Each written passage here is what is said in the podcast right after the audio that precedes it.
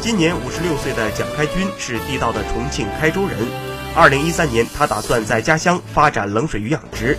经过考察，在侯家溪流域修建了冷水鱼养殖基地，运用活水养殖冷水鱼。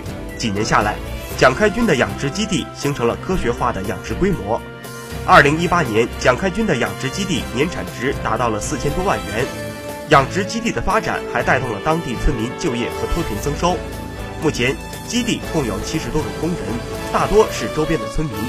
蒋开军说，未来他要做深加工鱼产品，并打造养生、垂钓、科普于一体的现代化渔业示范园。